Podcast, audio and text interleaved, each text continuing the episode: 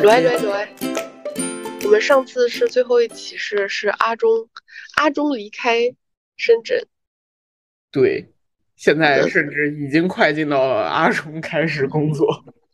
好的，然后这一集的出现的原因是因为你下周要去菲律宾，所以你觉得是应该先讲菲律宾，还是先讲你在这两期节目之间发生了啥？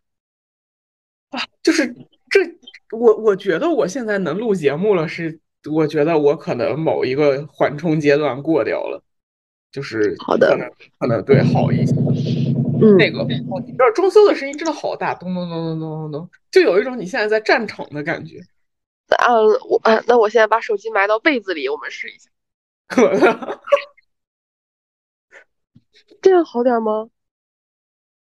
我只能说我现在没听着。好，不知道是它没有震还是确实效果好。刚刚在震。好，你说。就是就是就是就是我可能我家里面太长时间都有人了，然后再包括我国庆节回家，其实就是我家里面也是一个二十四小时都有人跟我在一起的状态。嗯，就是可能我家不够大吧，甚至对，甚至我家是一个那个什么睡觉啊、书房啊什么的都不许关门的家庭。所以说，这为什么呢？就是他们，就是我我我我家人的官方说法是太闷了。嗯，睡觉都不关门，不会感冒吗？你这是啥逻辑啊？为什么不是不是家里大门姐？我我我没有疑惑大门，就是你卧室的门不关，那不是容易走风吗？然后半夜受凉啊。晚上睡觉家里所有窗都会关掉。哦，好的，哎。那我这啊，行吧，好好好，你继续啊。然后就是就是就是这个状况，所以说时间长了过后，就进入了一种非常急切的需要个人空间的状态。嗯，然后就是阿忠走，阿阿忠离开，阿忠搬走了以后，嗯，对我就进入了一段时间的恢复期，就是在家里面不想。不想见到活人，不想跟人说话，然后甚至在家里面就对自己就其实也没有干啥，就是躺在那儿，然后一边一边就啥也不干，一边觉得自己是个废物。然后，但你在这期间还是见了个别的活人，比如医生。嗯，对，就是。就是见医生都已经是比较后面的事情了，就是我觉得我已经有一些能理解人了。我前期比较夸张的时候，就因为那时候要办菲律宾的团签，要去拍一个那个证件照。嗯，哦，我为了去拍证件照这个事儿，我心理建设了，其实有两三天。好的，但是还顺利对吧？就是能怎么不顺利呢？呃，摆摆臭脸，哦，那确实那张照片也没有笑。好的，对，就是这个那那个期间，就是我如果说被迫不得不要与人发生社交，就是我也能完成，但是在有的选的情况下，我会拼命的拖拉，拼命的不社交。好的，然后就是你通过自我的调整和修复。进入到了能见医生的阶段，那所以说医生的努力是不是也帮你把病痛减轻了一些，让你更快进到了可以录节目的阶段？哦，完全没有。哦，就是见医生的时候，我可能就是有一些理智了，觉得我现在这个乱七八糟的就一团糟的状态，一很大一部分是就身体上的病痛带来的。我如果说能把这个东西解决，因为这个东西在我看来是一个可以依靠。外界的帮助来解决的东西，嗯，我但凡把这个东西解决，是不是我本人的精神状态就能好一些？然后，对，没有，先去了一个在深圳比较贵的三甲医院，嗯，就是就是算了，我直接骂他名字，我们这节目也没有人听。我先去了，我先去了港大深圳医院，然后。那边去挂了康复科，然后挂了康复科过后，就是让我摆了一些姿势什么的，然后说就是我这个病不严重，然后说就是开了五天的理疗，就是先拿一个微波炉的灯对着我屁股照，然后再拿一堆通电的小片片对着我屁股进行电击，就这个事情，天过就是刚刚过去一周的五个工作日，每天都会发生一遍，但是就是一点鸟用都没有。我在我在我我在这个五天中的第二天是觉得好像有点用的，因为我第二天回来了过后，我能就是比较实的坐在椅子上了。好的，对我我正常状况下，我现在这个我就是没有办法实的坐在椅子上，我必须撅着屁股坐下。哦，这好吧。对，然后然后但是。第二天有用了过后，之后又又没有用了，然后又在就是我整个理疗做完了的那个就是第五天的晚上，就是我的朋友 Per 送了我张票，然后我去看了个剧，然后看剧这个事情你需要坐软椅子，我现在状况其实不是很能坐软椅子，但是我这个五天下来了过后，我发现这个五天对于我坐软椅子一丁点儿帮助都没有。那啊那。行，那那那你好，对，然后我好，我我好像现在的状况就只能躺着，然后昨天就又挂了二院的运动医学科，嗯，然后挂去了二院过后就又嗯，反正医生也很困扰，我给他我。有一个备忘录文档，列了我迄今所有用过的药和我现在的病症。嗯，我说啊，这个药应该有用啊！啊，你做理疗了吗？我说我做了，叭叭，先微波炉再电击。他说啊，对，我说对，完全没有用。医生就很绝望，有点像是你把一道难题，所有老师都给了一个解法，最后你问一个老师，老师还有什么别的解法？老师说啊，这对，为什么轮到了他？对，就是这种感觉。然后他现在就又给我开了某一种药，然后还跟我说不要在医院买，让我去药店买，因为医院的是国产的，药店的是进口的，就进口的副作用小一些。是吃还是说涂抹？吃，但是它就是这一类药的问题，好像都是对肠胃会有一些影响。嗯。然后我不是本来就有胃炎嘛，然后所以说让我买进口药，说副作用小。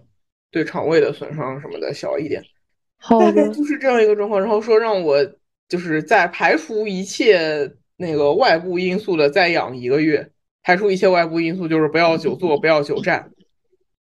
呃，那那我觉得你的所谓的找工作计划可以再往后再推一个月了。我没有办法往后推，我需要钱。嗯，反反正你还要去菲律宾吧，至少从菲律宾回来以后再说。我原本想的是他怎么去啊？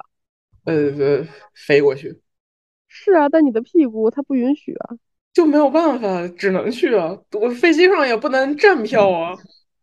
嗯，好的，但感觉你会很痛苦。就是好吧，没有什么办法。现在就是我，我我弟，我弟作为一个医生，他现在对我的劝告就是让我那个心态好一些，忘记这件事，他就会自然而然的消失。我说他他妈痛啊！我怎么忘？精神胜利法了吗？已经是我不疼，我不疼。OK，对，现在现在反正这个事情就卡在了这边。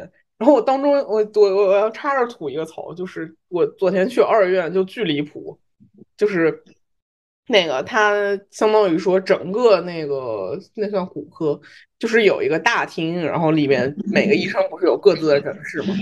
然后。就是我在大厅里面，他叫到了我的号，然后我就走进去了。我走到诊室门口的时候，他说我过号了。如果你挂的是什么康复科什么什么科，这边人的病源他们行动也太快了吧？真的需要康复吗？就是他的逻辑是我，就是下一个就是我，我应该在诊室门口等，我不应该在大厅里等。那我觉得，那这样子不是所有人就都会拥在那儿吗？然后我靠。那后来怎么解决呢？过号了过后，他那个外面那大屏幕上有一个码，说你要过号的话，你就扫一下码，会重新加入那个队列。然后啊，对我就我就扫了一下码，我坐那儿等着了。我想反正也不是什么特别麻烦的事儿。结果我扫码过后，我等了一个小时。啊，这真的很不合理啊！就是我扫了这个码过后，我看着后面各种人。就是突然的就蹦到了队列里我的前面，然然后我到我到大概大概四十多分钟的时候，我忍不了了，就是我直接出去找外面那个分诊台。我说你们这个排队到底是什么逻辑？为什么九点钟过号的人过来找了一下你们，他也能插到我前面去？我是八点半过号，你知道吗？嗯。然后那人就糊弄我说：“你就你就你就你就你就在门口等着，等到那个下一个一出来，你就立刻进去呗。”我就觉得这个事情，我就觉得这个事情很不合理。他开发出来这样一个排队的系统，然后他奖励不遵守这个系统的人，可不吗？我昨天回来打车也是这样子。那那后来呢？就是你就冲进去了，提前了十十多分钟。我我最后冲进去了，然后冲进去的时候，那个医生说：“啊，你八点半过后，你这来的有点晚。”我说：“对，我也想知道为什么。”然后我跟他说了一遍这个逻辑，他就不好意思了。唉，好吧。那那那后来这医生怎么样？讨厌这种，讨厌这种，就是我觉得你有规则，我就遵遵守你的规则，你不能说你奖赏那些不遵守规则的人。嗯，我昨天晚上也是，我就是防止我，就是下，因为我前情是我十一点零呃十一点十分，按理说会落落地，所以我就担心从浦东机场回家会打不到车，因为我知道一定会打不到车，所以我就提前三天在我的机票订购平台上预定了一个接车服务，就是我无论如何他都会在那边等我的一个，比正常打车能贵一点。然后我到了以后，他跟我说不好意思啊，我还要再再过十分钟。然后过一会儿我又问我说你到底大概还要多久？你给我准。他说啊那就二十分钟。然后我就我我就想说那行吧，我上个厕所溜达溜达溜溜过去。但我溜过去了以后，他还是没有到。我再问他他是多少？我十二分钟，就是他在我的系统上已经显示他等我了，司机已就位，这是平台的承诺，这是我钱花的地方。但其实这个人离我还很远，他要二三十公里才能来。然后。就是我后来又看了一下那个平台的那个保障规则，就是说如果你晚到啊，不是，就是如果司机晚到了，每晚迟到一分钟赔二十，上限六十。嗯，呃，我如果没记错的话，然后就是，但是你却没有证据证明他迟到了，就是他在系统上显示他已经到了。嗯，对，所以说这东西我怎么判定？我我就是我，即便去投诉，我也没有证据。电话录音，呃，我苹果不能录音啊，如除非你专门装一个就是专门的录音软件，就是你开个工坊拿超哥的手机录。对，但是话说回来，就是你你在打电话，直到发生这些对话之前，其实你不会预判到我这个电话需要录音之类的，是是，所以就很奇怪。然后当时人又很焦躁，你也不会想说啊，我后面投诉你，我要怎么怎么样。就现在冷静下来，觉得说啊，应该这样，应该那样。但是当时你就觉得也无奈，而且我就想说，超哥你也同时打一个，他打一个就发现，呃，是可以打上，要么加钱，要么就是要等好，就等更久，所以他们就拿捏了你，就是我知道你花钱买了我在这等你的服务，但是我不等你又怎么样呢？我不等你，你还是打不到别的车，且你过来以后也没有办法非常快速的投诉他，就是你投诉他还是有一定成本的。嗯嗯，然后他上车就说啊，不好意思，不好意思，我不然退一半钱给你吧。他画成这样，反正也许可以说行啊，但是那个时候你就已经，我还真能把我的收款码扫出来，让他给我扫一半钱吗？我说算了算了，不用。嗯，就是呃，所以说程序程序还是保护了不遵守规则的人。是的，跟你一样，气死了。好吧。对，反正我就觉得很生气，我之后不会再去那个医院了，虽然那个医院也不在乎。是的，那就好吧，那你就躺着吧，好好好养着。你在菲律宾期间，如果加重的话，菲律宾有说会会有什么神医？菲律宾神医来帮你看一眼。我在菲律宾就待一天半。你的看剧是你是第一天到？对，我我第一天我第一天到，当天晚上看，然后第二天傍晚就回来了。OK，那你如果。犯了病了，你第二天要不要去看一下菲律宾的医生？菲律宾的那个医疗保健的，就是福利是怎样？就是你可以直接去看病嘛？如果你作为我倒也没有到查这个事情的地步。哎，你可以试一下，说不定菲律宾神医救好了您的臀部。我但凡能跟他描述清楚我这个事儿，哦，对啊，这啊算了，哎，他们啊行，那你们去了以后，通过是是英语交流是吗？得是吧？好。我还真没研究过菲律宾的语言是啥，非常的茫然。你这么一说，我也不知道。好的，而你却要去了，有什么？你查查吧。你觉得任何外国人来中国的时候会提前学中文吗？啊不不，我的意思是你大概了解一下是什么个情况，然后准备一些应对政策，呃不，应对策略什么的。万一他们英语也不好呢？那就比划手语了。翻译。我我我现学菲律宾语是不是有点太迟了？不是不是，我的意思是你先搜一下他们得说什么语言，然后你再你在你走和英语。啊，所以是是有一个菲律宾语的。嗯，好，瞧瞧我这孤陋的寡闻呢。那你就到时候在什么翻译软件上先设置好这个快捷方式，就应该问题不大了。没事儿吧？就一天，我还有两个朋友一起。好的，祝你玩的快乐，吃的快乐，屁股不痛。好的，谢谢你，你住的太早了。嗯，好的。哎，然后所以你过几天？过去几个礼拜又发生什么？呃，过去几个礼拜，一个是超哥，就昨天我们为什么拼死拼活的出去，就是因为超哥的发小结婚了。然后超哥作为已婚人士不能当伴郎，这个事儿也是后来我才琢磨过来，好像是被你说了以后我才反应过来，所以他成为了贴身大蜜。大蜜就是小蜜的大版，好像是女生所谓他们觉得可以称小蜜，但是男生不能称小蜜，就改成大蜜。这一点让我非常的不爽。但是 anyway，我先把这个名字作为代号描述一下。然后他作为这个事儿，呃，他作为这个这个身份，他就做了很多，比如说帮他拿呃什么带领结啊，拿捧花啊，什么什么这那那这些事儿。其实我后来想想。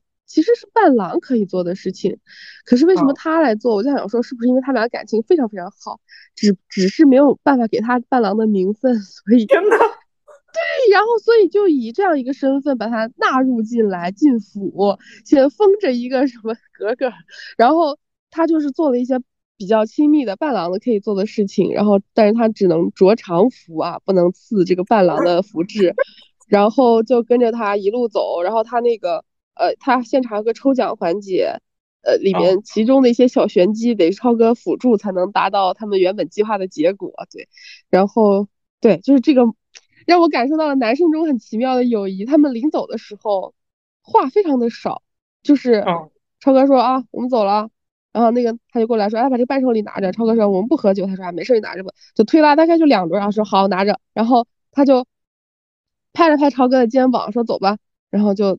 送到了电梯口，送到电梯口，然后他俩又沉默的拍了拍肩膀，就是我都觉得尴尬。我说，哎呀，你你你兴奋不？他，然后他就整个人瘫在墙上说，啊，我很累。然后我说，哦，行吧。就是感觉男生的友谊看似其实体现出来情比金坚，但是语言又非常的吝啬和寡淡。然后想说，那要是两个女生，比如说去当个伴娘或者当个什么的，肯定就啊什么就就是临走肯定说一大堆。所以我就说，嗯。好吧，可能是他俩，仅限他俩，不能代表所有男生，就是这种沉默寡言却又心系彼此的地步，很奇怪。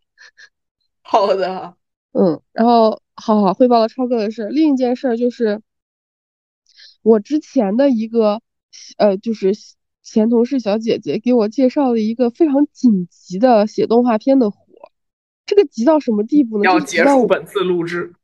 呃呃，这这是最呃，这是一个接下来的影响。但是我想说的就是，我在这呃二十呃不对，在今天到十二月三十号之间，我要完成五十八集的剧本，但不是我自己，对我找了非常多的外援，然后但是我要去承担整个提交质量和整个前期策划，就所有的事儿负责是我的责任，但是做完的过程中不是只有我去做。对，非常着急的一个事儿，然后就得疯狂的刷片子。所以刚刚你在打这个语音之前，我也在刷片。然后你挂了之后，我还要即将再刷片，然后整理大家的思路，再跟甲方去对。就是突然而然来的一个非常急切的活，导致我原来以为我可以安稳享受我二零二三年晚年的时候，突然忙了起来。金钱不会放过你。我嗯，就是说这个钱也没有我想象那么多，但是就是聊胜于无。然后。我也想着，如果年底之前也能再有一些额外的收入的话，那我明年是不是可以安心的躺着准备怀孕啥的？你说，我跟你讲，我没有办法，我只能选择调整心态，接受这个事儿。就是哎，哦，你可不要凹，我也跟我比你还想凹。然后哦，对我这次回大连，我还见缝插针的去看了当时大学就我的下铺，他生娃了。你看大家都在生娃，我上次还说了百日宴的事儿，他他现在他他的孩子大概两个月左右，然后嗯，她的老公就抱着那个孩子展示了上下深蹲，像弹簧一样弹跳，才能抱着孩子，让孩子就是就是感受到你在照顾他，然后孩子就不嗷。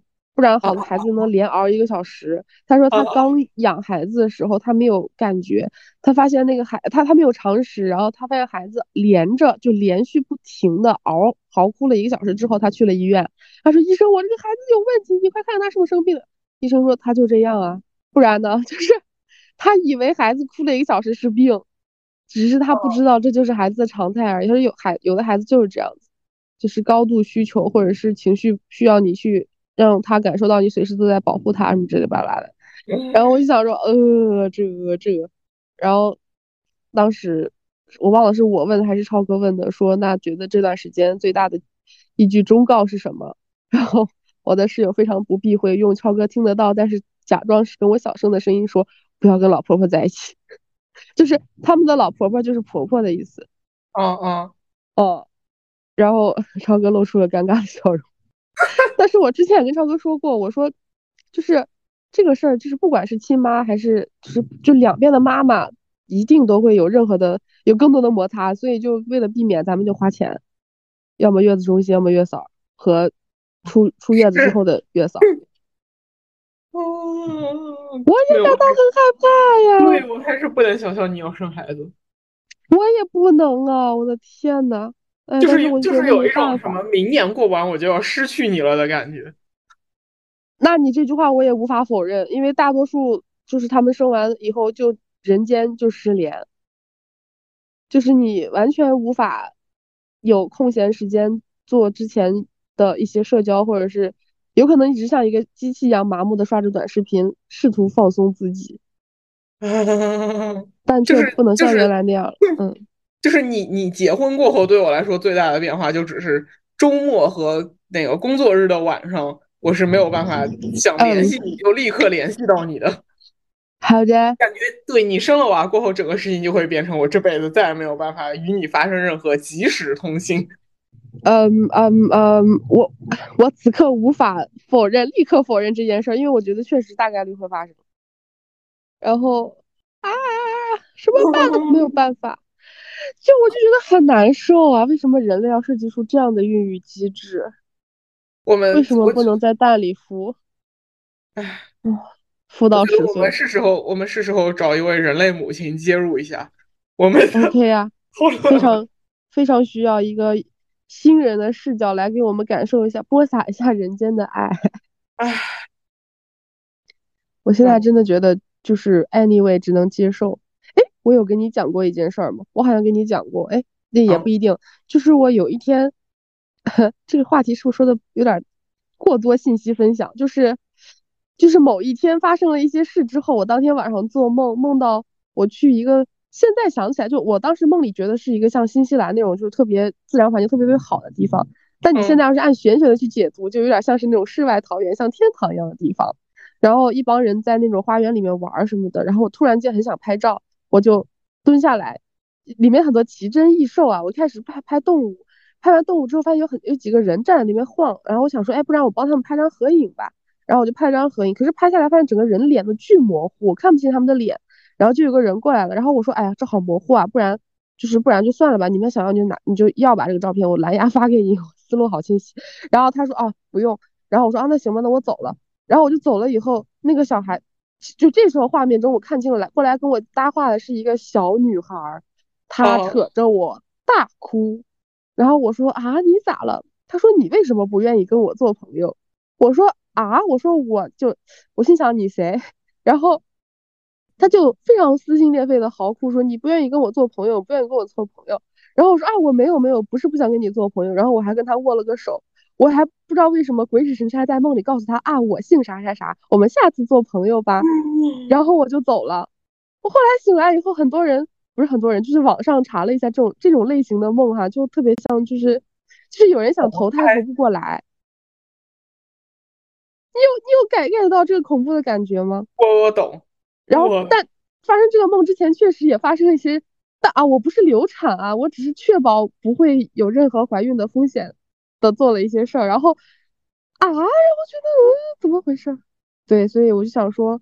是不是我的体内激素也在暗示？因为我有点不太相信太玄学的事儿，有可能这是不是体内的激素在就生物学的东西想让我怀孕，但是我主观通过我的意志力说啊，我不要，我不要。嗯，就是在梦里提醒我。你说，你记不记得你很久很久以前那个跟我说过什么？你做某个梦什么的，梦到一个非常具体的日期。对对对，对我刚刚去看了一下日历，那个日期。是二零二五年一月二十五号，是生娃吗？就是不知道是不是生娃。我你算一下那个时候，我啥时候得怀孕？对，我现在就在想，这个往后倒推是不是差不多？就是你至少那个阶段一定已经备孕了。呃，二五年一月往前推十个月是几号？几月几号？二二三年，二四年三月吗？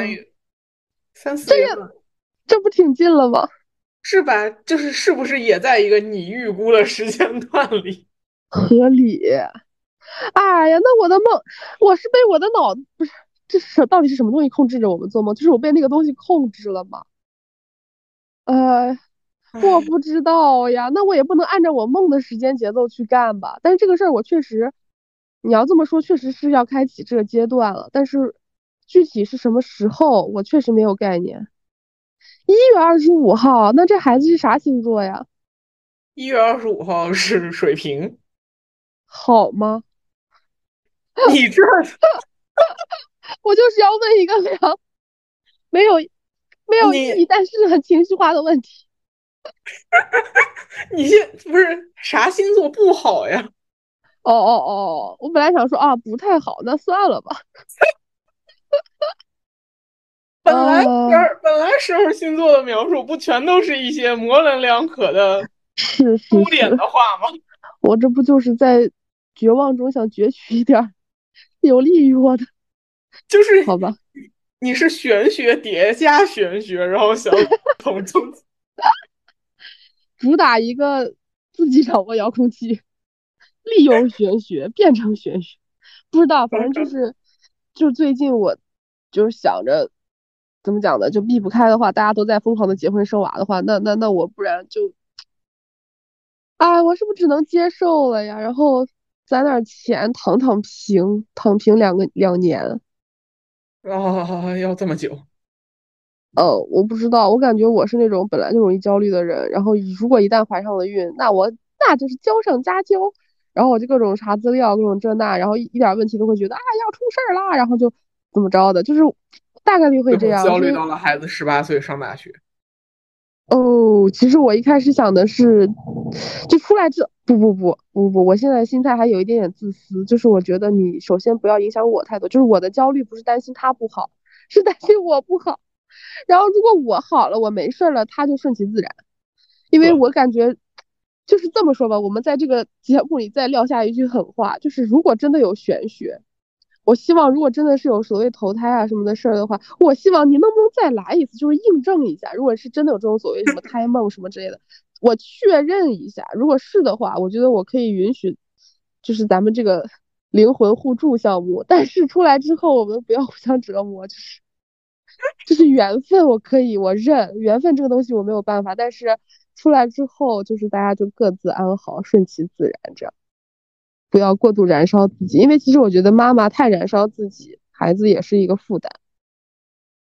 啊，为什么我要拿妈妈类比？我现在还无法接受这个事实。